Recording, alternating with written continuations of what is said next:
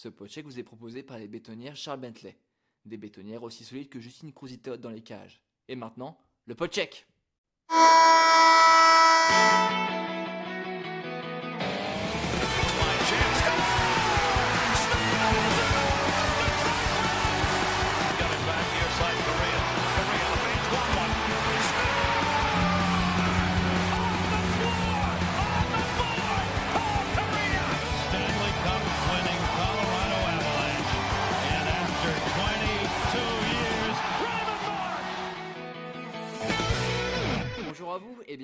Podcheck saison 2 épisode 8.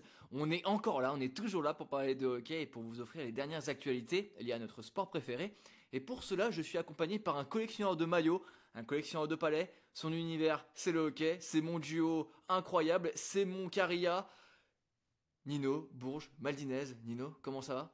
Ça va et toi, Mantoa Eh bien écoute, ça va, ça va super. Alors, dis-nous ce que tu as derrière, parce qu'on a vu qu'il y avait des gens qui ont euh, dit Ouais. Ton maillot, il est incroyable de Célanie, mais là, qu'est-ce qui se passe? Alors, qu'est-ce que tu portes déjà pour commencer? Et derrière, Alors- est-ce que tu peux nous dire? Petit maillot Octobre Rose euh, 22-23 des Ducs d'Angers, euh, Floquier, Théo Sarliève. Euh, derrière, il y a le maillot 22-23 des Ducs d'Angers, Floquier, Didio Balsamo, évidemment. Euh, c'est celui qu'il a porté pendant la saison, voilà, il faut le savoir. Et euh, bah là, on a le maillot de Timo Selani, évidemment, que j'ai chopé sur Vinted. Là, doit y avoir le palais de Matt Prapavesis, joueur des Ducs. Et là, on la voit pas, mais il y a la casquette des Rangers. On est pas mal. En tout cas, c'est très visuel ce que tu viens de faire et les gens en podcast, ils vont adorer. Euh, moi, écoute, pour te, euh, pour rester dans la vibe euh, maillot, alors moi, j'ai mon petit maillot, il est, il est sur la droite, voilà. Est-ce que tu reconnais ce maillot, mon cher Effectivement, je crois que c'est un certain Connor. Alors c'est un Connor Bédard, oui. Alors je connais la règle comme quoi il ne faut jamais porter un maillot d'un joueur qui est plus jeune que vous. Et bien moi c'est le cas. Euh, donc voilà, mais bon après j'avoue que je suis, euh, je suis un suiveur assidu des Regina Pats euh, depuis une époque où il y avait Rick Reppen dans les années 2000, 2005-2006 euh, de mémoire. Euh, Ah, tu, nous avais, tu nous avais offert une belle couverture de la saison de Regina avant que Connor Bedard soit, soit, soit drafté. Eh ben écoute, on, on a essayé de, de faire le, le maximum dans, dans ce check, cher Nino. Est-ce que, Nino, comme d'habitude, comme d'habitude, comme le chantait un célèbre chanteur euh, français, on n'irait pas vers l'actualité, on n'irait pas vers les news? Ah bah si, carrément. Eh ben let's go.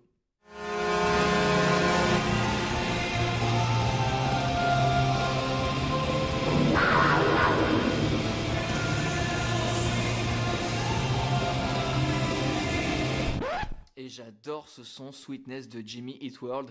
Euh, Nino, avant de passer aux news, euh, qu'est-ce que ce son t'évoque?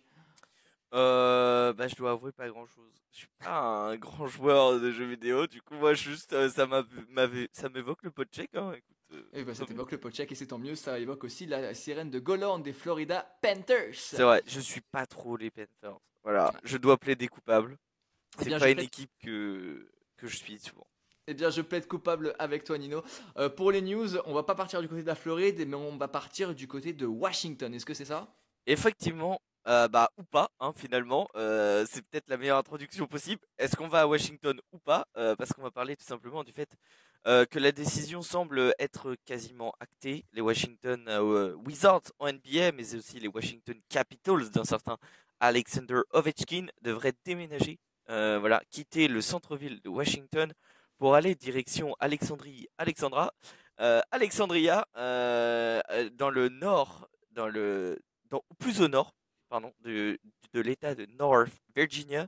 Euh, voilà, il y a un excellent article du Washington Post, évidemment, puisque c'est eux qui sont concernés, euh, qui relate tout simplement que ce serait la première équipe, la seule équipe de NBA qui ne serait pas au sein de sa ville, euh, de la ville éponyme. Et ça ferait des Washington Capitals une des seules franchises de la NHL à ne pas jouer dans leur dans la franchise qui sont censés, enfin la ville qu'ils sont censés représenter.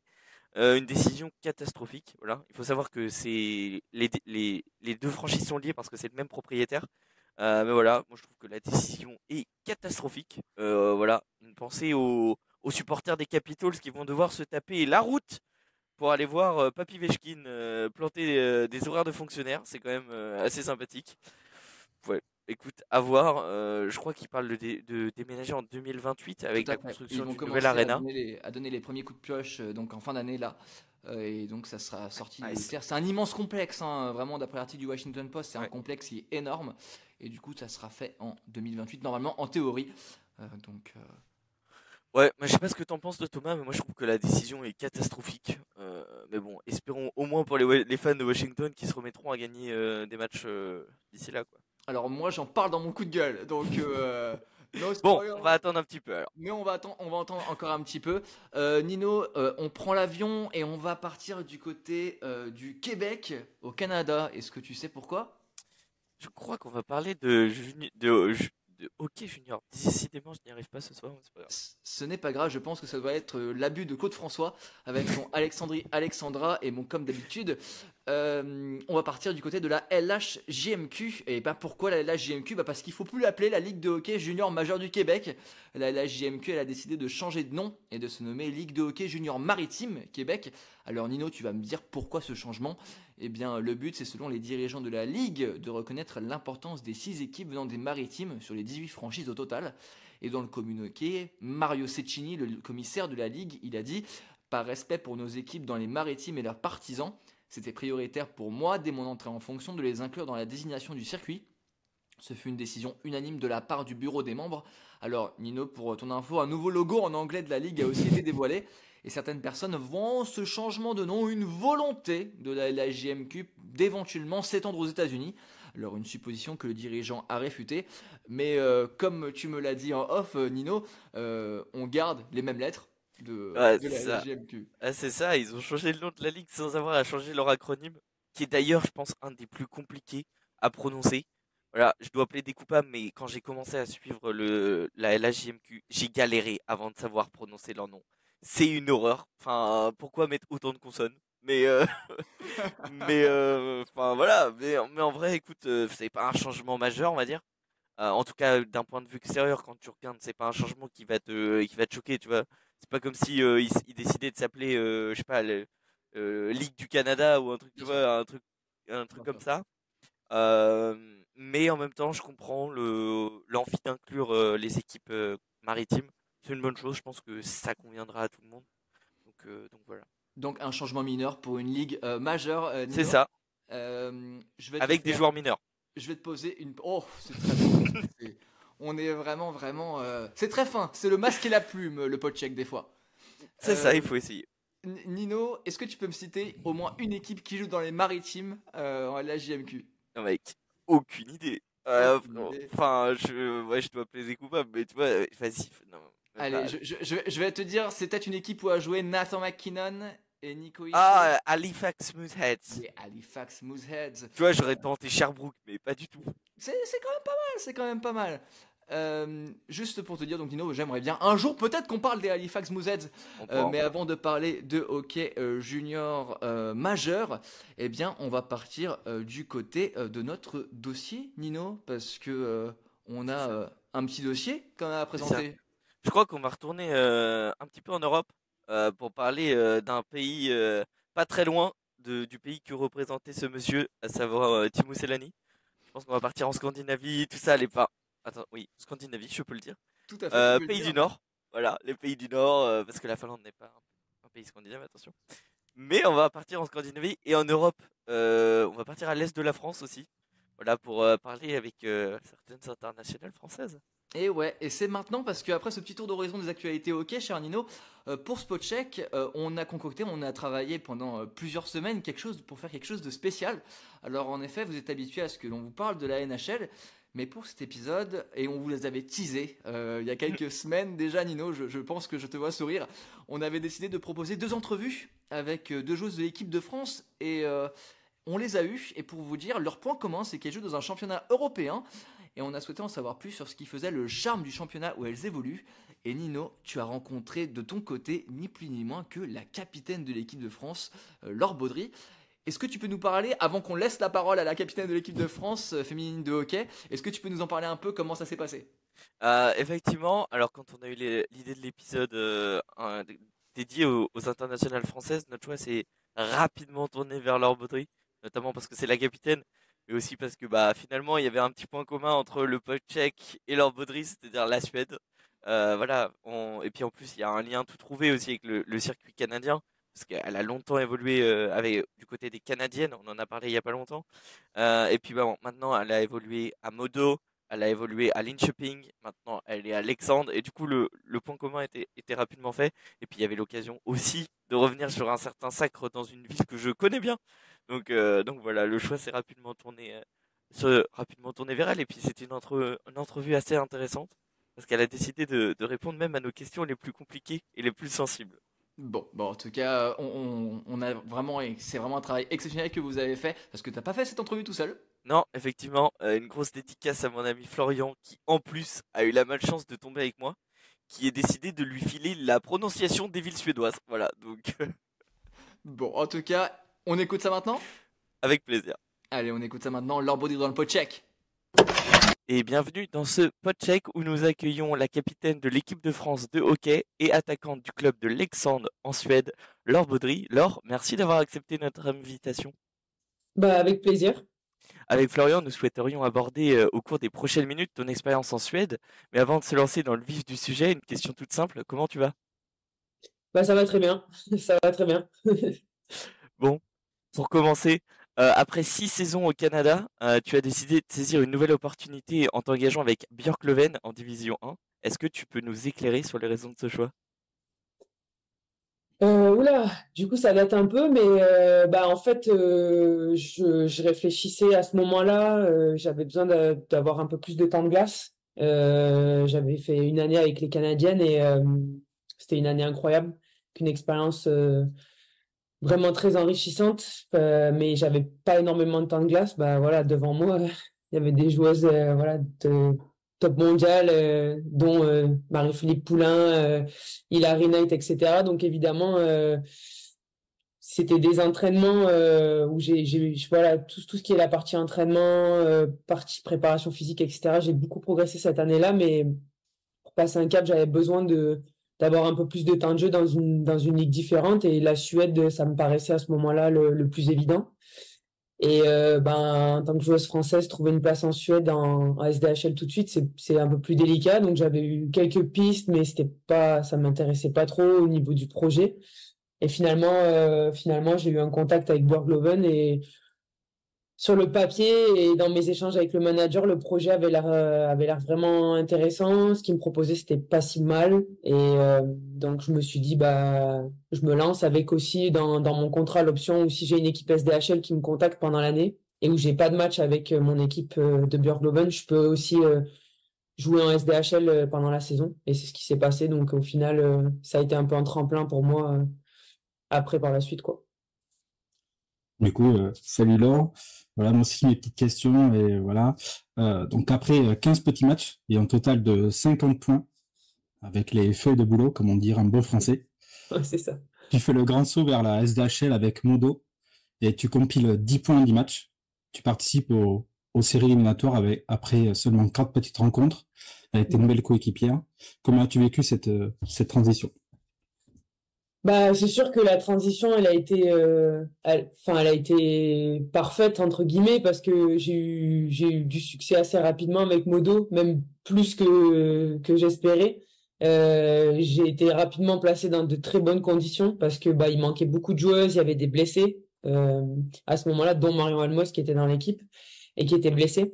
Euh, donc j'ai eu en fait, euh, je me suis retrouvé à jouer avec euh, avec deux top joueuses. Et c'est ça aussi qui m'a permis de tout de suite, bah voilà, de, tout de suite avoir avoir beaucoup de temps de glace, avoir ça, a fonctionné tout de suite avec ces deux joueuses-là, donc euh, donc c'était c'était très positif pour moi. Et j'avais aussi de la confiance, j'avais engrangé pas mal de confiance, donc donc voilà, après ces quatre matchs-là, le coach et le, manager de Modo m'ont dit bah si t'es dispo pour les playoffs, on sera intéressé. Donc euh, voilà, ça s'est fait comme ça, mais c'est vrai que tout a roulé parfaitement pour moi, quoi. Effectivement. Alors après, il y a eu une saison un peu plus compliquée. Je crois que la saison d'après, vous jouez la poule de relégation euh, directement. Ça a été un, un petit peu un up and down. Mais on fait un petit saut dans le, dans le temps. On arrive en 2021. Et avec les Bleus, vous perdez le, lors, face à la Suède lors du TQO à Luleå. Euh, Ouais. tu perds face à des joueuses que tu côtoies au quotidien. Euh, comment est-ce que comment est-ce que ça s'est passé ensuite une fois euh, quand tu es retourné en club? Et est-ce que tu as eu l'occasion d'en parler avec tes coéquipières adversaires? Euh, bah ouais, ça, a été très très difficile le retour en club, mais en fait, on, donc j'étais aussi avec Marion et on a eu la chance de, quand on est retourné en club, d'a- d'avoir des coéquipières assez assez incroyables, Euh, parce que bah faut savoir que la capitaine de Modo à ce moment-là, c'est une des joueuses de une des joueuses de la, de la Suède, Olivia Carlsson, c'est une très bonne amie à nous. Euh, donc euh, donc voilà, donc c'est c'est aussi cette joueuse-là qui sait pas trop où se mettre parce que quand on revient, bah elle sait que pour moi, pour, pour Marion, c'était le rêve d'une vie, donc donc on est un peu, on est un- on est dévasté honnêtement, mais euh, mais le retour en fait ça a été très rapide. Je pense qu'on a perdu le samedi, on est rentré à Modo le dimanche et on jouait déjà le mercredi, donc en fait on n'avait pas vraiment le choix de se remettre tout de suite dedans. Et, euh, ça a été, voilà, on a, on a, on a, le premier entraînement, pour être honnête, le premier entraînement, euh, Marion a pris la parole dans le vestiaire en disant qu'on était focusé maintenant sur Modo, que c'est très très difficile pour nous, mais que, mais que voilà, on était là et on on n'allait pas tout mélanger, que peut-être qu'on allait avoir quelques semaines plus difficiles, mais qu'on donnerait euh, tout ce qu'on avait pour le club et pour, pour l'équipe qui est là, parce que c'était pas, voilà, elles sont pas responsables de, de, de ce qui s'était passé avec l'équipe de France, même s'il y avait des joueuses contre qui on a joué contre, mais euh, il faut pas tout mélanger. Et tout le monde a été super avec nous et on a été très, très bien accompagnés. Même l'entraîneur a été très bien avec nous et nous a, nous a accompagnés dans ce, bah voilà, dans cette, c'était une période assez difficile quand même, quoi. Très difficile même. Ouais, et du coup, est-ce que tu dirais que ça t'a donné une motivation euh, supplémentaire pour, euh, pour réussir ta saison avec Modo?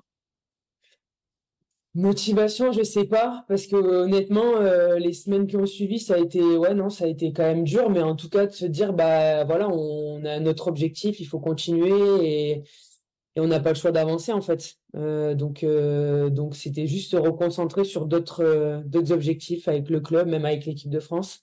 Et puis, euh, mais non, ça a été quand même une période difficile et c'est sûr que pendant un moment, la Suède, euh, en général, c'était un peu plus difficile à, voilà, parce que, enfin, j'étais à l'ULEA, on a perdu, on est resté en Suède, on n'a pas eu de coupure par rapport à ça, donc c'était aussi se dire, puis les gens que tu croises, tout le monde te dit, ah, c'était quand même un beau match et tout, vous avez bien fait, mais bon, bah, bah, voilà, la Suède a gagné, hein. Et donc c'est sûr qu'il y a un peu une, je dirais pas une rancœur, mais quelque part, voilà, c'est, c'était quatre ans qui, se sont, qui se sont terminés, quatre ans d'espoir qui se sont terminés en, bah, en 60 minutes. Donc, euh, ça a été quand même dur, non? Assez dur. Du coup, je, petit saut dans le temps. Après euh, le sacre des Bleus à Angers, tu t'engages à le shopping. Je sais pas si euh, c'est shopping, ouais. Voilà. Avec euh, comme Marion Almoz, Mhm. qui elle a décidé de, de passer derrière le banc. D'abord en rôle d'assistante et puis après elle est devenue head coach. Mhm. Comment euh, comment s'est fait la, la transition du coup? Euh, la transition pour moi? Ouais. Ou, bah, bien, non, j'avais, j'avais, en fait, j'étais arrivé un peu au bout avec Modo. Euh, j'avais besoin d'autre chose, j'avais besoin d'être, euh, de, changer d'environnement aussi, d'avoir une autre voie au quotidien. Euh, et on était d'accord un peu des deux côtés que voilà, c'était, c'était, c'était bien, mais qu'il fallait aller av- avancer dans une autre direction. Donc pour moi, ça a été naturel de d'aller chercher un autre défi ailleurs. Et bah, ça s'est fait, ça s'est fait comme ça. Ça s'est fait. voilà, j'ai, j'avais, j'ai eu un bon échange avec la GM de la directrice générale de, de Lean Shopping et euh, qui, voilà, qui, qui connaissait mon profil, qui voyait exactement ce que je pouvais apporter à l'équipe et moi, ça, ce qu'elle attendait de moi, ça, ça, ça m'allait très bien. Donc, euh, donc voilà, non, ça s'est fait assez bien en fait, le déménagement. Du coup, comment t'as vécu le fait de, de voir une ex-coéquipière, une amie du coup, aussi, Ouais. qui est devenue ta coach? Euh, assez bien, en fait, euh, parce que je suis quelqu'un qui sait assez bien faire la part des choses. Et euh, finalement, ben, Marion, en tant que coach, c'est très bien ce que je peux aussi apporter à l'équipe. Donc pour moi, c'était aussi, bah, c'était assez facile, en fait, parce que les attentes qu'il y avait envers moi, de la directrice générale du club et de Marion et du coach d'avant, d'ailleurs, qui, qui, qui entre-temps est parti, euh, c'était assez connecté avec euh, la, la joueuse que je suis. Donc, euh, non, c'était assez facile de faire la part des choses et il n'y a pas eu, il a pas eu nécessairement de trop de difficultés par rapport à ça. Bon, ça fait maintenant six ans que tu es installé en Suède. Euh, on sait que c'est un pays où le hockey féminin commence à, occuper une, grande place. On dit souvent que c'est la deuxième meilleure ligue du monde en termes de hockey féminin, après la PWHL maintenant. est-ce que... Pour l'instant, la première du coup. Oui, c'est vrai, vu que la PWHL a commencé. Il y avait la PHF avant. mais est-ce que, bon, ça fait un moment que tu y es du coup, et est-ce qu'il y a selon toi des choses dont la France pourrait s'inspirer pour continuer à faire développer le hockey féminin? Euh, s'inspirer, c'est difficile parce que la réalité, elle est tellement différente ici que euh, on peut pas vraiment euh, calquer le modèle suédois sur le modèle français. Je pense c'est les en termes de budget, en termes de moyens pour le hockey, en termes d'infrastructure, c'est tellement un autre monde que c'est c'est assez compliqué. Je pense que je pense que la Suède a le hockey, c'est le sport national et, est capable aujourd'hui de dans le moindre petit club, dans le moindre endroit, euh, d'avoir des, joueuses, euh, des, des, filles et des femmes qui jouent, de, un peu de tout âge. Euh, donc c'est c'est difficile de comparer entre les deux, je trouve. Euh, et la SDHL, depuis 5-6 ans, a fait énormément d'efforts pour se développer. Notre championnat est télévisé. Il y a voilà, il y a de plus en plus de moyens dans les clubs. Enfin, c'est professionnel comme structure, quoi. Donc, je, je trouve que c'est difficile de comparer euh, les deux en ce moment. Non, c'est intéressant parce que c'est vrai que euh, c'était notamment le discours de Pierre-Yves Gerbeau, je crois, qui disait qu'il voulait continuer à, encourager la scène, euh, le hockey français dans, son, dans sa globalité, à se mmh professionnaliser. Et du coup, c'était mmh. intéressant de savoir s'il y avait des ressorts que la France pouvait aller chercher pour, pour aller dans cette voie-là. Euh, bah c'est, je pense que nous, là où on en est, c'est, c'est en termes de, de communication, de médiatisation. C'est, notre gros défi qu'on a euh, en termes de, de, de, de, sponsoring, partenariat, de, de trouver, trouver de l'argent. C'est, le nerf de la guerre et je pense qu'aujourd'hui, c'est là où on est euh, le plus en difficulté en, en France et où je pense qu'en Suède, c'est différent. Je, je prends l'exemple de Lexandre ici, c'est un village de, de 6000 habitants avec une patinoire de 7000, euh, un peu plus de 7000 places. Euh, toutes les entreprises autour donnent de l'argent au club. Il y a une grosse infrastructure. Il y a deux patinoires. Mais parce que voilà, parce que Alexandre, il y a que du hockey. Donc c'est c'est les soirs de match de, des hommes ici. tu peux aller te, promener dans la rue. Il y a personne qui se promène. Tout le monde est à la patinoire ou à la maison en train de regarder le match. Donc voilà, c'est c'est un autre monde, je pense, mais je pense qu'il faut nous qu'on arrive à plus vendre notre hockey en fait. Donc euh, c'est ça, je pense, la difficulté. En, début de saison, tu as, confié à plan de match que l'objectif de, de l'équipe, c'était d'aller plus, le plus loin possible en playoff. Mm-hmm. Et aujourd'hui, euh, vous êtes relégable avec 13 euh, points en 13 matchs. Mm-hmm. Comment tu vis ce début de saison en demi-teinte du coup, et quel va être ton objectif pour la fin de saison? Eh ben, c'est sûr que c'est, on n'est pas là où on voulait être en début de saison et on, se l'est dit. Euh, collectivement, on a un peu eu des difficultés, euh, surtout en termes de, pas de finition quoi. On a, on a vraiment du mal à marquer et pourtant, si on regarde la plupart des matchs qu'on a perdus ou qu'on a gagnés, on a toujours dominé au nombre de lancers, au nombre de chances pratiquement. Et donc ça, c'est, c'est un peu notre difficulté qu'on a en ce moment. On a eu quelques blessés, quelques absentes. Du coup, on avait toujours un alignement un peu restreint. Et on pratique un, un système qui est très, très euh, prenant en termes de cardio, en termes d'intensité. On, c'est, très intense. Donc, euh, on, on, sans se donner des excuses, mais je pense qu'on manque un peu de profondeur en ce moment. Et c'est, là, le club essaye de euh, régler ce problème là ils ont recruté une nouvelle joueuse là cette semaine et on, espère euh, peut-être avoir d'autres renforts un peu plus tard après on a aussi les armes dans l'équipe mais voilà je pense que on n'est pas du tout là où on voulait être et c'est décevant collectivement et par contre euh, on est un groupe assez jeune entre guillemets dans le groupe il y a beaucoup de nouvelles joueuses cette année ou des joueuses qui sont là depuis deux ou trois ans mais on a quand même réussi à créer un groupe une chimie de groupe et je, prends beaucoup de plaisir euh, à jouer, à passer du temps avec l'équipe. Donc je pense que ça va venir. Euh, on n'est pas, on essaie de faire confiance au, processus. Euh, c'est sûr que là, il y a urgence parce qu'en termes de points et en termes de ranking, on n'est pas du tout là où on voulait être. Mais, mais en termes de vie de groupe, en termes de travail, en termes de ce qu'on qu'on met chaque jour aux, entraînements, c'est plutôt très positif. Donc, je pense que ça va venir. Et moi, individuellement, ça va quand même assez bien. J'ai la confiance de, des coachs et je fais des bonnes performances. Je manque, je manque d'efficacité. Ça, c'est l'histoire de ma vie. Euh, donc j'ai beaucoup de chance, mais je marque pas beaucoup. Euh, mais, euh, mais en tout cas, au moins, je crée, je, je crée du danger, je, je crée du momentum pour l'équipe. Donc, donc de ce côté-là, individuellement, ça, ça va plutôt bien. D'accord. Du coup, pour conclure, d'abord, je suis très content d'avoir vu durant le spot pour les JO 2030. Pour, ah, je l'ai même pas vu du coup. Voilà. du coup, on te voit, on voit ta petite vidéo. Voilà. Ah, ok. Très bien. Et puis, pour finir, je voudrais dire, je voudrais savoir s'il y avait une valeur que tu voudrais transmettre à la nouvelle génération ou de hockeyeuses. J'aimerais bien savoir euh, quelle ça serait, histoire de euh, motiver un peu les troupes. Justine, c'est dur. ah non, non, mais après, tu, peux y aller.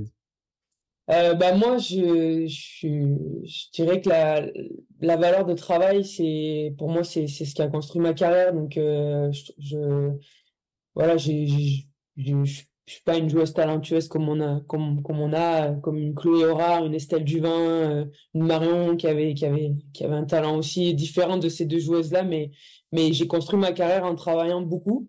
Euh, et je pense que c'est c'est ce qui est important surtout en tant que joueuse française il faut si on veut s'importer euh, il faut montrer il faut montrer ces valeurs là euh, être une battante je pense c'est ça aussi qui, qui qui en tout cas moi c'est ça qui qui fait ma différence et qui fait que que j'arrive à, bah, me vendre aussi dans les équipes et ouais, travailler fort, avoir une bonne éthique de travail et, euh, et la loyauté. Je trouve que c'est ça aussi qui, qui, est important, être, être euh, fier de jouer pour, pour l'équipe dont on joue et représenter, euh, représenter ces couleurs-là, que ce soit Alexandre ou en équipe de France, c'est sûr, c'est, encore quelque chose de, de plus fort. Mais, mais oui, pour moi, c'est un peu ces, ces trois choses, trois, quatre choses qui me, qui m'animent en tout cas et qui font que je pense que je suis la joueuse que je suis quoi.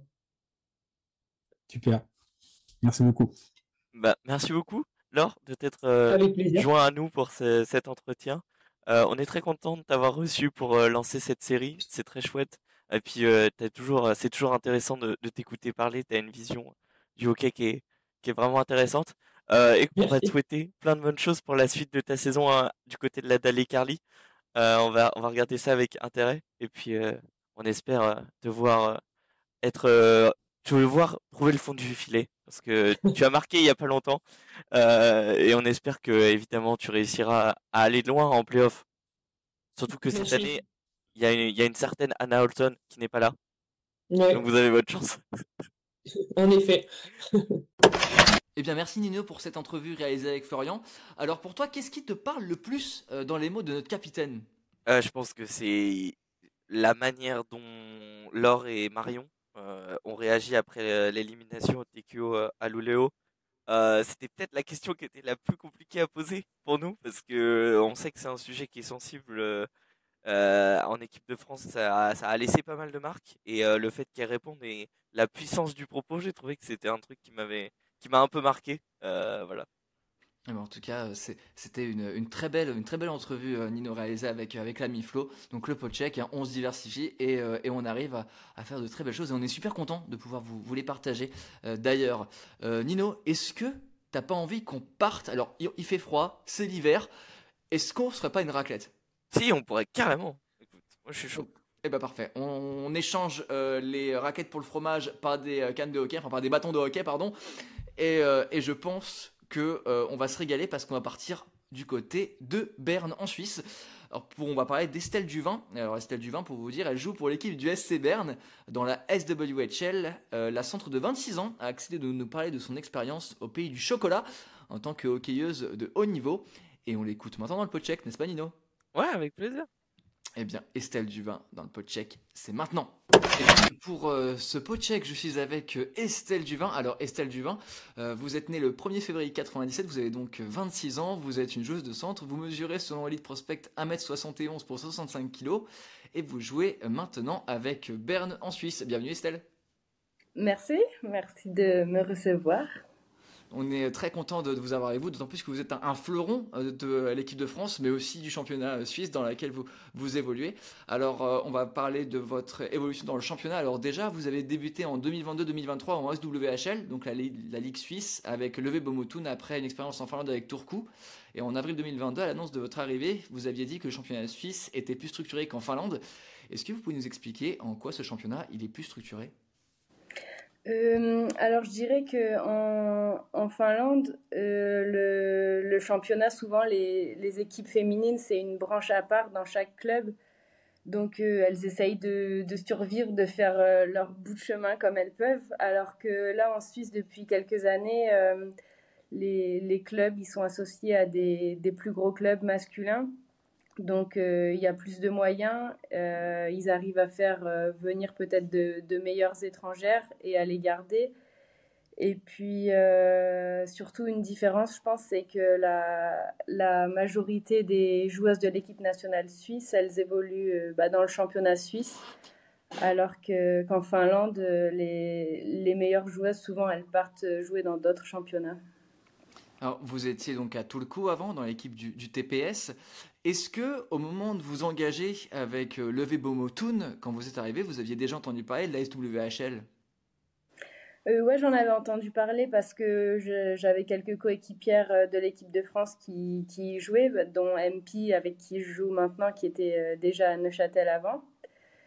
Donc voilà les que j'entendais de la Ligue suisse, c'est que bah, il y avait Zurich et après il y avait les autres équipes.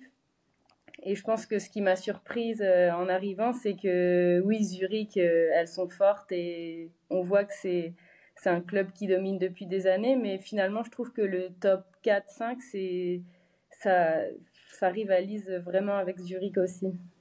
Alors, vous avez parlé de MP, euh, Marie-Pierre Pellissou, mais on en reparlera plus tard de votre coéquipière que vous retrouvez des fois donc sous, sous le maillot bleu.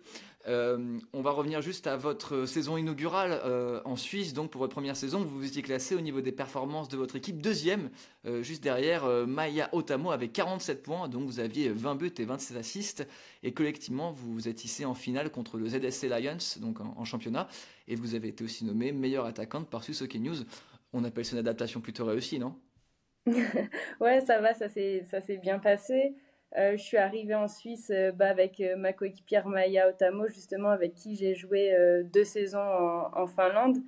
Et donc, on a toujours joué sur la même ligne. Et donc, forcément, on a des habitudes et on sait qu'on arrive à performer ensemble. Donc, c'est toujours un plus d'arriver dans un nouveau club en ayant déjà un duo. Et voilà, après, le rôle que j'ai dans l'équipe, c'est d'essayer d'avoir de l'impact offensivement et c'est un rôle qui me convient, que j'aime bien avoir. Et ouais, ça s'est plutôt bien passé la saison dernière. Vous aviez un peu d'appréhension avant de, venir en Suisse? Euh, ouais, forcément, quand tu arrives dans un nouveau championnat, que tu connais pas l'équipe, tu connais pas les coachs, euh, il y a toujours une certaine appréhension, ouais. Mhm. Est-ce que euh, ton premier souvenir, quand tu es arrivé donc, euh, dans le championnat, est-ce que tu as un premier souvenir qui t'a marqué? Où tu t'es dit j'arrive dans le championnat. Là, c'est là on y est. Euh, je pense que c'est c'est pas forcément un souvenir euh, spécifique, mais j'ai été surprise de à quel point le championnat est compétitif. Et en fait il y a beaucoup de filles en Suisse qui jouent pour une place euh, dans l'équipe nationale suisse et donc je trouve qu'il y a vraiment, il n'y a pas de copines dans la ligue, c'est vraiment euh, compétition physique et ouais, elles veulent montrer qu'elles que ont leur place en équipe nationale. Donc c'est surtout ce côté-là qui m'a surpris. Et ça vous plaît? Ouais, j'aime bien. J'aime bien. bon, alors entre-temps, euh, on va revenir maintenant à l'année 2023, fin 2023. Entre-temps, euh, Bomotun a été intégré officiellement au CP Berne. Et en 2023, le Vetun devient, si on peut le dire, le SC Berne. Et cette intégration euh, à Berne, semble vous avoir apporté de meilleures infrastructures, d'après ce que j'ai pu lire? Ouais, exact. Euh, bah, L'année dernière, c'était vraiment une petite patinoire. C'était, c'est une patinoire ouverte. Euh, on n'avait pas de salle de muscu. On n'avait même pas notre propre vestiaire. Donc, à chaque fois, on ramenait notre équipement à la maison. Alors que, voilà, maintenant, on joue dans la Post Finance Arena. donc, c'est, c'est quand même impressionnant déjà de se retrouver au milieu de, sur la glace au milieu des gradins qui vont super haut. Et puis, euh, ouais, pour les conditions, c'est sûr que maintenant on a notre vestiaire, on a un préparateur physique, on a accès euh, au physio, à la salle de muscu. Donc, euh, ouais, tout ça, ça change quand même la vie d'une joueuse au quotidien. Et par rapport à la Finlande, est-ce que vous remarquez une différence? Euh, la Finlande, moi, le club où j'étais, c'était entre Thun et Berne, je dirais. Donc, on n'avait pas notre propre vestiaire, mais on avait un local au moins pour stocker l'équipement. On avait quand même accès à une salle de muscu, mais pas de préparateur physique. Donc, on avait quelques conditions, mais pas non plus le, top euh, pour, euh, pour être vraiment professionnel. D'accord.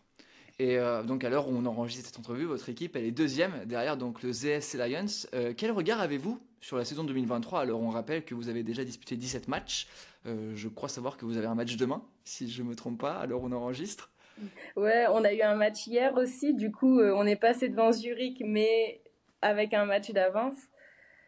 Et non, bah, ça se passe bien pour notre équipe pour le moment comme je disais, euh, je trouve que les, le top 4, c'est vraiment des matchs euh, serrés. Donc là, ça se joue entre Zurich, Berne, euh, et Davos. Et non, c'est bien parce que c'est à chaque fois des matchs intéressants. Et même là, dans la ligue, les équipes qui sont un peu plus faibles, elles arrivent aussi parfois à créer la surprise. Donc il n'y a jamais un match où on, on, y va et on se dit celui-là, on sait qu'on va le gagner. Donc ça, c'est aussi intéressant quand on joue donc tout reste possible, il n'y a jamais de on est sûr qu'on va gagner. Euh, ouais, c'est ça. Est-ce que euh, vous trouvez qu'il y a un style de hockey suisse? Est-ce qu'il euh, y a des styles de jeu, il y a une façon de, jouer qui, que vous remarquez qui est très suisse selon vous? Bah, Le point que je disais avant, que c'est quand même un peu plus physique comme championnat que ce que j'avais l'habitude en Finlande. Et après, sinon, euh, je ne sais pas si c'est suisse, mais en tout cas, nous, dans notre équipe, avec notre coach, il, a vraiment, euh, il aime vraiment être dans des systèmes et il ne faut pas en sortir. Quoi. Les systèmes, c'est une, une priorité. D'accord.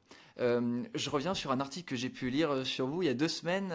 sur, apparemment, vous êtes très apprécié par les enfants en Suisse. Vous avez une journée où vous parlez avec les enfants, vous discutez avec eux pour découvrir le hockey?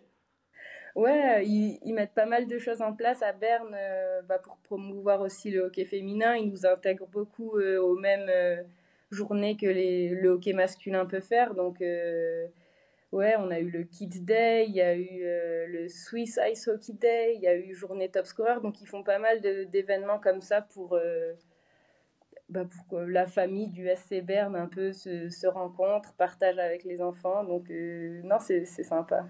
Vous allez voir des fois l'équipe euh, masculine du SC Berne? Ouais, euh, les jours où on n'a pas d'entraînement, j'aime bien aller voir les matchs. Et sinon, souvent, euh, nous, quand on s'entraîne dans la patinoire d'entraînement à côté, eux, ils ont match. Donc, on peut voir la fin des matchs parfois aussi.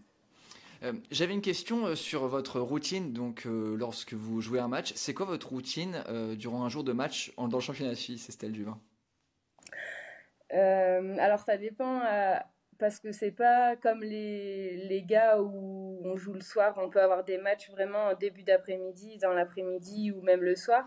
Donc euh, ça dépend aussi de ça, mais sinon euh, une journée classique, moi j'aime bien euh, bah, manger un petit déjeuner, après aller un peu marcher. Et puis après, si c'est l'après-midi, ouais, c'est juste un temps calme, se préparer pour le match, arriver à la patinoire, j'aime bien être en avance. Et puis après, c'est les, les, routines de refaire son TEP, euh, se préparer pour aller à l'échauffement, discours du coach d'avant-match. Et puis, ouais, c'est ça, j'ai pas forcément de trucs très spécifiques. D'accord. Euh, donc, dans votre équipe, vous côtoyez des joueuses de qualité. On pense à Cindy Joret, Alena Lynn Russell ou Alexandra Lehmann, euh, qui jouent pour l'équipe nationale suisse. Est-ce que vous apprenez beaucoup à leur contact?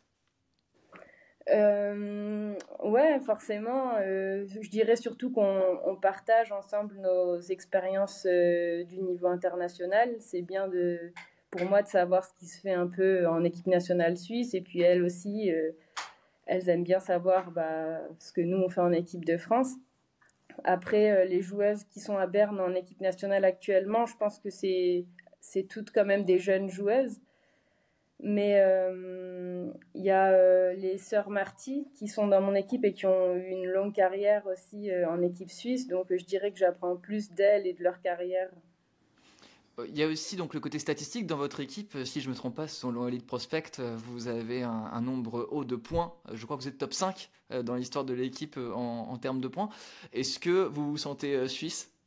bah, je ne savais même pas cette statistique, mais est-ce que je me sens suisse quand même pas en jouant pour l'équipe de France? Je pense pas que je pourrais dire ça un jour, mais en tout cas, je me sens acclimatée au championnat, ouais. Est-ce que le club a mis en place des choses en matière d'adaptation euh, pour vous euh, quand vous êtes arrivé en Suisse? Est-ce que euh, la transition a été douce? Ouais, bah, quand je suis arrivée l'année dernière, je pense surtout à MP qui m'a aidée parce qu'elle avait déjà vécu plusieurs années en Suisse.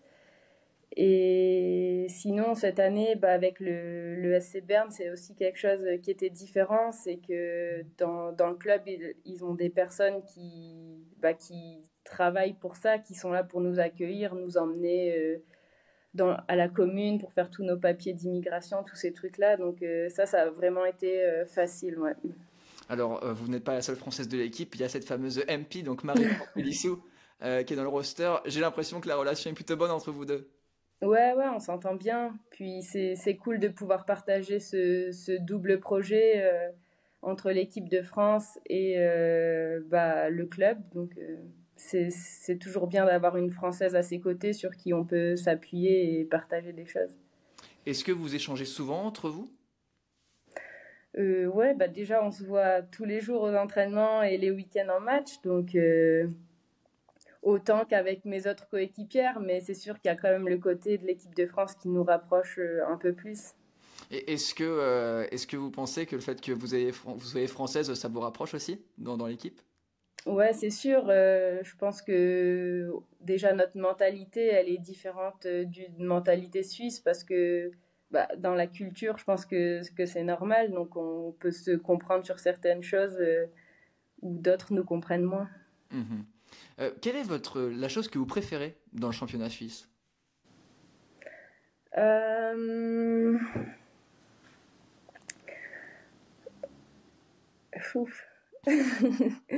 J'avais pas préparé cette question, mais euh, je dirais. Euh... L'apprécier le plus. Ouais, juste en, général, le, le style, euh, je pense que c'est un, championnat où où c'est quand même ouvert. Y a, on peut, je peux laisser parler ma, ma, ma créativité offensive, je dirais. Surtout que la créativité offensive, c'est quelque chose qui vous, définit. On l'a vu depuis ces nombreuses années. Et euh, la chose que vous préférez concernant la Suisse? Donc, bah, mis à part le, hockey que, j'aime, j'aime quand même euh, vraiment la vie en dehors aussi. Je trouve que c'est vraiment un, beau pays. Et hum, je trouve aussi que c'est intéressant le, mélange de cultures qu'ils ont dans ce même pays entre la Suisse romande, la Suisse allemande et la partie italienne. Donc ça, je trouve que c'est intéressant.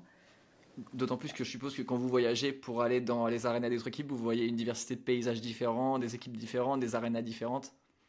Ouais, exact. Euh, on va de Neuchâtel dans la partie romande jusqu'à euh, Lugano dans la partie italienne, donc forcément c'est pas les mêmes paysages, c'est pas c'est pas les, les mêmes euh, restaurants quand on va au restaurant, donc on dirait vraiment qu'on est dans trois pays en un pays quoi. Alors petite question plutôt comique, la raclette c'est français ou c'est suisse? Moi je dirais français, eux ils disent l'inverse. bon. Au moins, on a, votre avis. Est-ce que vous conseilleriez à des Françaises de venir tenter l'expérience du championnat suisse? Euh, Ouais, je, je, le recommande. Euh, c'est un championnat bah, qui est en plein développement.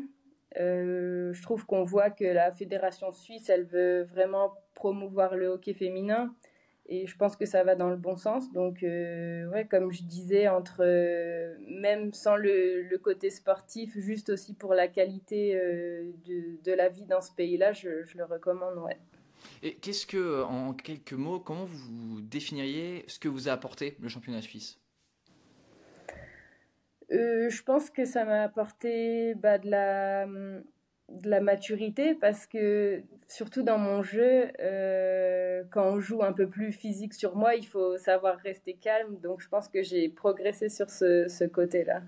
Bon, bah écoutez, c'est très bien. On vous remercie euh, d'avoir pris du temps de parler avec nous pour euh, l'entrevue et on vous souhaite le meilleur pour la suite du championnat avec évidemment peut-être un titre au bout, on l'espère. On espère, merci beaucoup. On remercie évidemment Estelle Duvin et Laure Baudry pour leur temps et au fait qu'elles ont gentiment accepté de répondre à nos questions. Et on adresse aussi un grand merci à Reto Kirchhofer, membre du SC Bern, pour la mise en relation avec l'une de nos françaises. Nino, on a fini avec le dossier sur les françaises qui ah, jouent à l'étranger? Si je peux me permettre, je voudrais te retourner la question que tu m'as posée précédemment. Quel est le propos que tu as le plus retenu de cette entrevue? Eh bien moi, ce que j'ai apprécié avec, euh, Estelle Duvin, euh, bah, c'est qu'elle se confie sur les infrastructures euh, du SC Bern et du fait que plusieurs clubs soient vraiment... c'est compliqué. Par exemple, elle a évolué au début dans un club en Suisse où il n'y avait pas vraiment d'infrastructure, pas vraiment un préparateur physique. Et le fait qu'elle ait intégré une plus grosse structure avec le, SC Bern, bah, ça lui permet vraiment de, de, se développer au maximum et de maximiser ses chances. J'avoue que j'ai aussi beaucoup apprécié le fait qu'elle parle de sa relation avec Marie-Pierre Pélissou, donc sa collègue française, cette French Connection. Euh, donc euh, qui, euh, qui marche super bien. Effectivement, elle est en train de tout casser, Estelle, en Suisse. C'est super cool de voir que nos Françaises réussissent parce qu'on on en a rapidement parlé avec, même avec Laure, mais voilà, elle avait marqué son premier but en SDHL juste avant l'entrevue. Et depuis, elle en a remarqué un, voire même deux, je crois. Donc, non, c'est chouette de voir nos Françaises réussir à l'étranger. Et puis, on leur souhaite d'aller le plus loin possible dans leur campagne dans leur pays respectifs. Eh bien, tout à fait, effectivement. Et je vais rebondir, Nino, sur ton effectivement que tu as prononcé et que j'ai aussi prononcé. N'oubliez pas la cagnotte, les frères, euh, sur euh, le nombre de effectivement lâchés par moi ou par Nino. À la fin de l'année, nous ferons un bilan comptable et nous adresserons la somme de 1 centime à chaque effectivement déclaré par épisode. Nino, t'es OK pour cette cagnotte? Effectivement. c'est la meilleure réponse. Dis-toi que ça fait un centime de plus. Allez. Euh, on va partir pour notre fameuse rubrique coup de cœur, coup de gueule. Et elle est maintenant.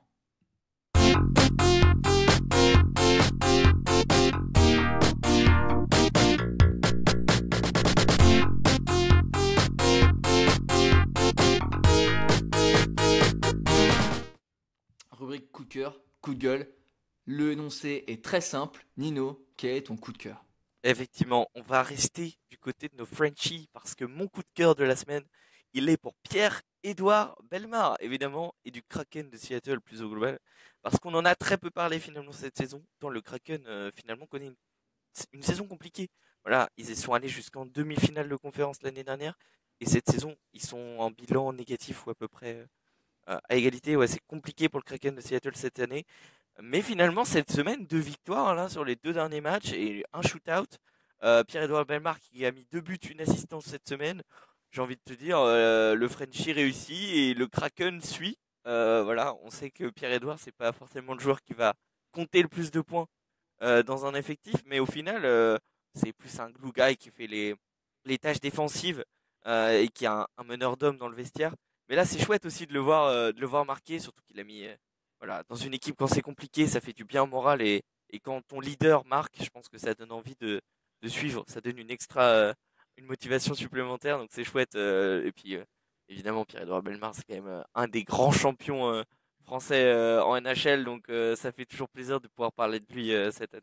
Tout à fait, et il en a fait du chemin depuis son époque aux Flyers de Philadelphie.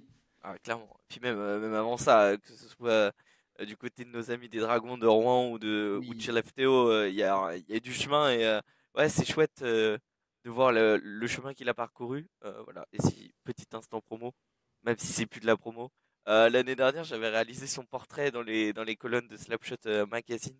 Voilà. Donc, je sais plus quel numéro c'est. On le mettra dans la, dans la description de l'épisode. Mais ouais, il y avait un super portrait. Et puis, j'ai essayé de faire un portrait sympa de Pierre-Edouard Belmar. Et puis, écoute, on lui souhaite. Hmm surtout qu'il a une histoire quand même relativement euh, forte, Pierre-Edouard Belmar, parce qu'il a été formé en France, ensuite il est parti en Suède, hmm. et il a vraiment éclos là-bas, et il est arrivé tard en NHL, je crois qu'il avait 27-28 ans. Ouais, il est arrivé tard en NHL, et puis même euh, il habitait en région parisienne. Alors, il y a plein de clubs en région parisienne, mais c'est quand même pas une terre de hockey spécifiquement. Euh, il y a eu toute une histoire avec sa sœur qui est aussi une athlète, sa maman, il faisait beaucoup de transport pour aller à l'entraînement et tout ça. Franchement, c'est une histoire euh, comme on aime euh, en avoir dans le hockey, un peu de storytelling, ça fait plaisir. Et du coup, j'ai essayé de retranscrire tout ça l'année dernière dans le portrait, alors que Tampa, qui jouait avec Tampa Bay, voilà, on lui souhaite, on l'aurait souhaité qu'il remporte la Coupe Stanley. Écoute, c'est peut-être un, un, grand champion, un champion, un roi sans couronne, j'ai envie de te dire. Oh là là, et un roi sans couronne pour quelqu'un qui aime la Suède comme toi, Nino, c'est une expression qui est toute trouvée.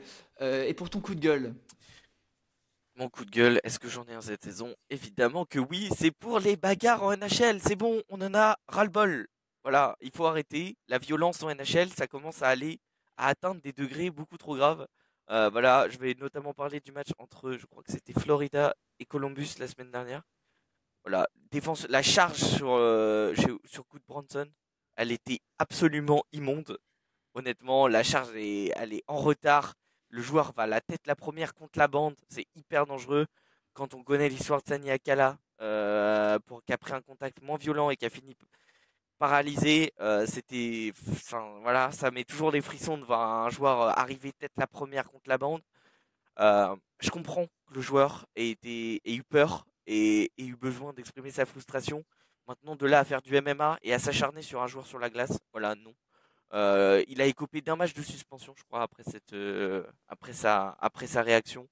Alors, euh, voilà, je sais que Sam en avait parlé plus en amont dans la saison, mais au global, que ce soit pour les charges qui sont quand même de plus en plus violentes et de moins en moins réglementées, la commission de discipline qui est de plus en plus laxiste, et les joueurs qui se font de plus en plus vieux défense à eux-mêmes, ce qui se comprend, mais qui où ça atteint des degrés de violence qui sont là, c'était quand même très grave. Enfin, je sais pas si tu as vu la vidéo, Thomas.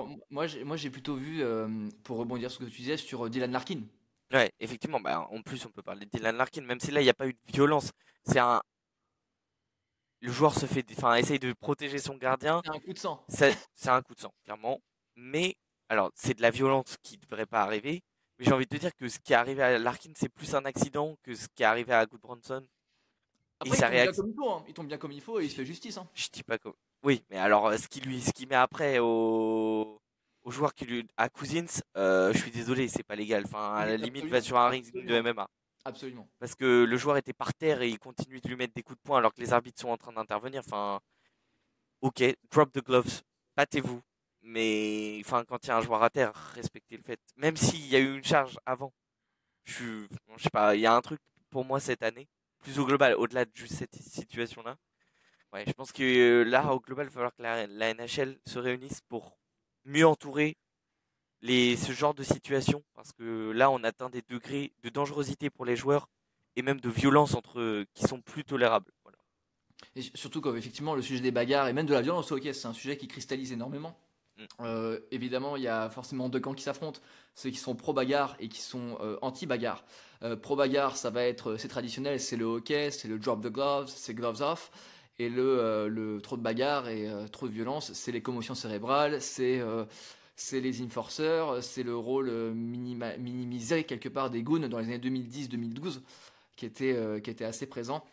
Donc il y aura toujours deux camps qui s'affrontent, mais en tout cas ton, ton coup de gueule est, légitime, euh, très cher Nino, surtout avec ce qui s'est passé cette semaine, comme tu l'as. Ouais, c'est ça, c'est qu'il y a des, y a quand même des situations là qui deviennent un peu tendues. Alors je dis pas qu'il faut pas, qu'il fallait pas que le joueur se défende, mais il faut que ce soit à la régulière. Voilà, c'est, je suis pas contre la bagarre, je pense que ça fait partie du hockey et à la limite, c'est, c'est comme dans plein de choses, les deux joueurs sont consentants à partir du moment où ils drop les gloves et battez-vous mais il faut pas que ça aille en dehors de ça parce que là ça atteint des niveaux quand même euh. moi à partir du moi les bagarres pour moi c'est pas trop un énorme problème. Donc ce qui me je me dis ça fait partie du jeu mais tu jettes tes gants et par contre une fois qu'un joueur a un genou à terre ou touche le sol avec ses genoux ou une partie de son corps mais laissez arrêtez c'est bon 5 minutes de pénalité basta on y retourne on y retourne pas voilà. C'est à partir du moment où il y a une attaque qui est provoquée au sol où il y a un acharnement voilà, pour moi, ça reste, euh, ça reste, ça reste, ça reste comme ça. Alors, juste, je me souviens encore d'une anecdote dans les années 2010-2011. Euh, je vais pas commettre d'erreur, mais je crois que c'était euh, Derek Bougard qui est passé par les rangs des New York Rangers, qui organisait un camp de hockey. et parmi ce, camp de hockey, tu avais des initiations aux bagarres. Donc, donc, donc voilà. Donc c'est quelque chose de très particulier et quelque chose qui est vraiment ancré dans la culture euh, nord-américaine du hockey sur glace. Cher Nino. Oui. Après ce coup de gueule euh, un peu violent, j'ai envie de te dire, comme les C'est à toi de nous partager euh, ton coup de cœur. Quelle est la douceur que tu as aimé cette, cette semaine? La douceur. Est-ce que tu aimes le champagne? J'aime ça, évidemment. Qui n'aime pas le champagne? Eh bien, crois-moi, il y en a. Euh, Mais on va partir du côté de Reims. Alors, on va pas parler du jeu à la Rémoise. hein. On ne va pas parler de Raymond Coppa. Mais on va parler euh, du- des Phoenix de Reims. Euh, car on en a beaucoup parlé dans les médias le week-end dernier. Et ils ont gagné euh, 6-0 contre Colmar en Division 2, qui est le niveau euh, 3 du hockey français. Et dans les cages, il y avait une joueuse dont tu as déjà entendu parler, Nino.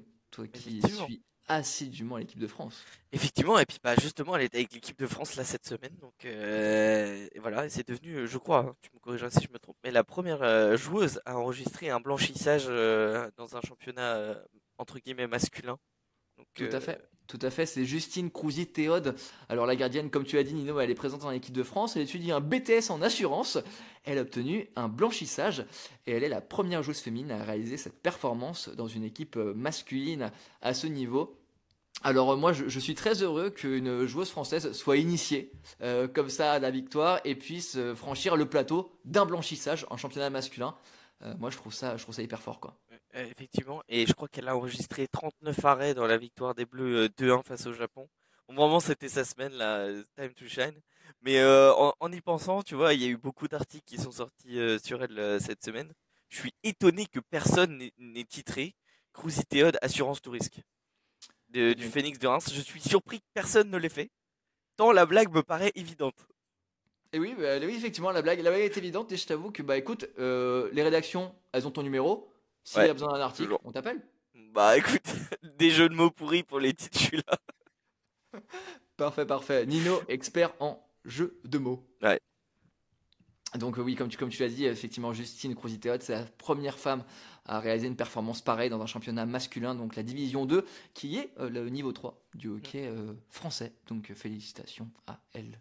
Effectivement. Et puis si ça peut encourager des femmes à, à poursuivre cette voie, notamment au poste de gardienne, parce que bon, il y a eu, il y a eu de sacrés départs en équipe de France ces derniers sûr. temps. Donc euh, ouais, non, si ça peut encourager euh, des plus jeunes, parce qu'elle est encore jeune, Justine Cruziteos, mais si ça peut inspirer des petites filles à, à se mettre au hockey, au poste de gardien, même si les parents vont me détester quand je dis ça, mais euh, mais euh, ouais, si ça peut inspirer des jeunes euh, femmes à, à devenir gardiennes de hockey et puis à, à performer dans des championnats masculins, j'ai envie de te dire que tout le monde est gagnant dans l'histoire. Ça, je, je- je n'en ai aucun, aucun doute. Ça, c'est, tu as tout à fait raison. Bon alors, et dis-nous Thomas, quel est ton coup de gueule, ton coup de gueule de la semaine? Et oui, parce qu'après le coup de cœur, on gueule. Bah oui, évidemment. Et bien du coup pour mon coup de gueule, euh, c'est plutôt un shout-out de soutien parce que tu sais, je n'aime pas la violence. euh, Ouais, je sais, t'es trop pacifiste, mon Thomas. Je suis trop pacifiste, voilà, je suis trop pacifiste. Euh, et c'est plus un shout-out de soutien aux fans des Capitals de Washington, car les locaux, comme tu l'as très bien dit dans, dans ton, au début du podcheck, c'est que les locaux se sont montrés quelque peu hostiles envers ce déménagement. Alors, Nino, on souligne la perte de l'impact économique au centre-ville du District of Columbia, du déménagement de l'équipe des Capitals et de l'équipe de NBA, et beaucoup sont d'ailleurs inquiets du trajet à effectuer à partir de 2028 pour supporter leur équipe. Euh, J'écoutais un, J'écoutais un reportage, je crois que c'était NBC Washington, où tu avais quelqu'un qui dit mais moi je, je vis euh, à côté donc de District of Columbia et ça va être horrible pour moi de faire le trajet si je dois y aller et je je sais même pas si je vais continuer à supporter l'équipe. Bah ouais, non mais c'est terrible. Et puis, euh, puis même, on connaît déjà les problématiques de circulation aux États-Unis. C'est déjà, euh, tu- veux aller au supermarché, t'es obligé de prendre ta voiture parce que le truc est à 8 km. Enfin, si tu, enfin, même ça, enfin, je sais pas, il y a un truc qui va pas. Et j'avoue que j'ai du mal à comprendre la logique, tu vois. Enfin, il y a un truc qui m'échappe. Mais euh, c'est surtout qu'en plus, c'est encore pour construire. Et on est dans des problématiques d'écologie et tout ça. Et j'avoue que c'est un truc que j'ai du mal au global, plus que juste pour le déplacement. Mais c'est vrai que même pour les fans, tu vois, c'est un peu comme quand euh, le Staples Center est devenu la Crypto.com Arena. Les fans ont gueulé et ils ont raison parce que c'est comme si on te disait du jour au lendemain, bah tu vas déménager et t'as pas ton mot à dire ou quoi, tu vois. Bon, c'est pas la mulette Arena d'Arizona, mais euh, mais mais tu vois, ouais, je sais pas, il y a un truc qui, qui m'échappe, mais bon. les propriétaires ont, ont leur raison que. Après, que- t'as- t'as t'as aussi une histoire de, de naming aussi hein, par rapport à la crypto.com Arena qui a remplacé Staples. Mais c'est vrai que c'est des noms un peu iconiques euh, qui, Ah ouais. qui, qui The house that Kobe built. Tout à fait. Voilà, et toi, je, je- je sais que tu es fan de NBA. euh, Ouais, Clash, des euh, Lakers, donc euh, effe- effectivement, ouais, j'ai grandi avec Kobe, donc c'était Bon, un ouais. truc qui m'a marqué. Et même moi, tu vois, qui suis pas, je suis pas allé au Staples Center, j'ai pas vu les Lakers jouer là-bas, mais il y a que ça m'a quand même fait un truc de voir euh, que ça a changé. Alors je me dis, t'imagines, bah pensez à Helio, et je pense qu'il pourra nous le dire sur Twitter, mais quand t'es fan des Capitals, que t'es allé voir les Capitals jouer, t'as pas envie de déménager parce que c'est un endroit que tu connais, et puis, puis même, enfin là, ça devient ridicule, c'est loin en plus, donc. euh, les Washington Capitals, faut changer de ville, quoi. ah, c'est ça.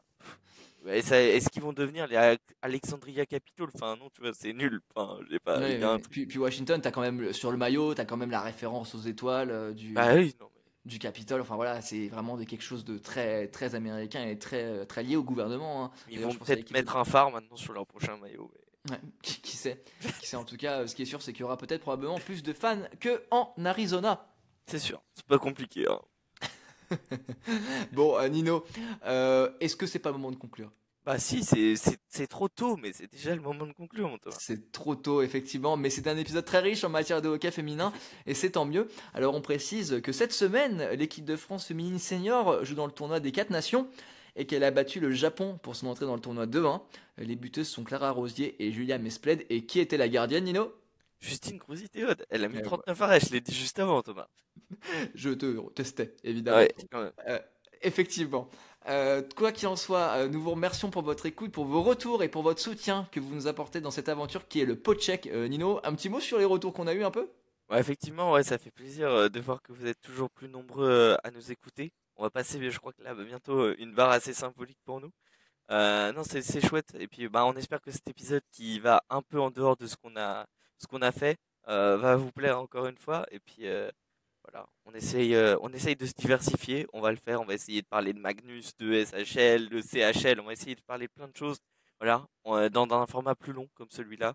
On va essayer de, revenir allez, je sais pas si ce sera une fois par mois ou, mais on va essayer temps de temps en temps de revenir à des formats plus classiques qui ont fait la veine de ce qu'on a, ce qu'on a fait au fil de la première saison. Voilà, il y aura toujours le, le format euh, euh, mensu- Weekly euh, hebdomadaire, pardon, Hebdomadaire. Euh, le format hebdomadaire avec euh, avec les news NHL et centré NHL parce que c'est ce qui fait le plus gros de l'information toutes les semaines, mais on, on essaiera, voilà, et on sait qu'il y a de très bonnes personnes vers qui on peut se tourner pour en parler. Je, voilà, on aura d'autres invités, voilà, il y a d'autres invités qui sont prévus. Et puis bah voilà, on espère que ça vous a plu. Euh, merci d'être toujours plus nombreux, de, vos, vos retours sont toujours de plus en plus positifs. Euh, on essaye d'améliorer aussi euh, le podcast, le format, la vidéo, le, le- les questions. Ton quiz a, fait, a eu beaucoup de succès la semaine dernière. Ouais. Voilà, au global, on essaye d'améliorer les choses. Il y aura d'autres améliorations qui vont venir. Voilà, merci pour le soutien. Et puis, on se retrouve très bientôt, dès la semaine prochaine. Parce que Noël, pas Noël, le pot check toujours là. hein. Euh, Noël, pas Noël, le pot check toujours là. Les for check, les bad check et les pot check sont toujours en. D'ailleurs, pour parler rapidement de nos New York Rangers, back check, for check, trop check, comme on dit. Voilà, et c'est eh, la passe, la passe décisive, elle est, elle est parfaite, mon cher Nino. Alors, on- je finis le podcheck en disant qu'on est disponible sur Amazon, Apple Podcast, Spotify, Deezer et dorénavant YouTube pour vous livrer votre dose d'actualité hockey quand vous en avez besoin. C'était le podcheck saison 2, épisode 8. Et Nino, le mot de la fin Prenez soin de vous, passez de bonnes fêtes de fin d'année si vous n'êtes pas là la semaine prochaine. Et puis prenez soin de vous. À bientôt Ciao, bye.